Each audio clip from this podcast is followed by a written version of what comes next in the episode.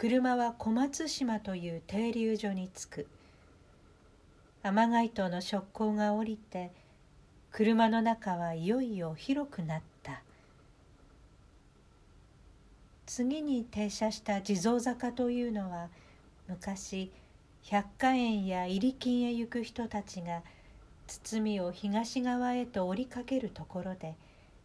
道端に石地蔵が二つ三つ立っていたように覚えているが今見れば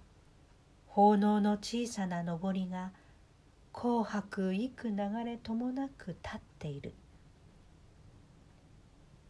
因子の交流は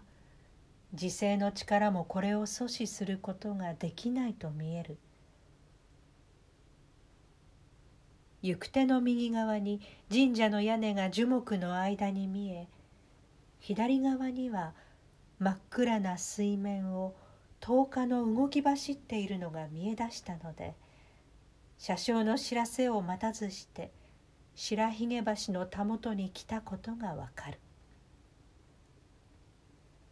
橋田元から広い新道路が東南に向かって走っているのを見たが乗り合い自動車はその方へは曲がらず堤を降りて迂回する狭い道を取った。狭い道は薄暗く平屋建ての小家が立ち並ぶ間を絶えず曲がっているがしかし10日は行くに従って次第に多く家もまた2階建てとなり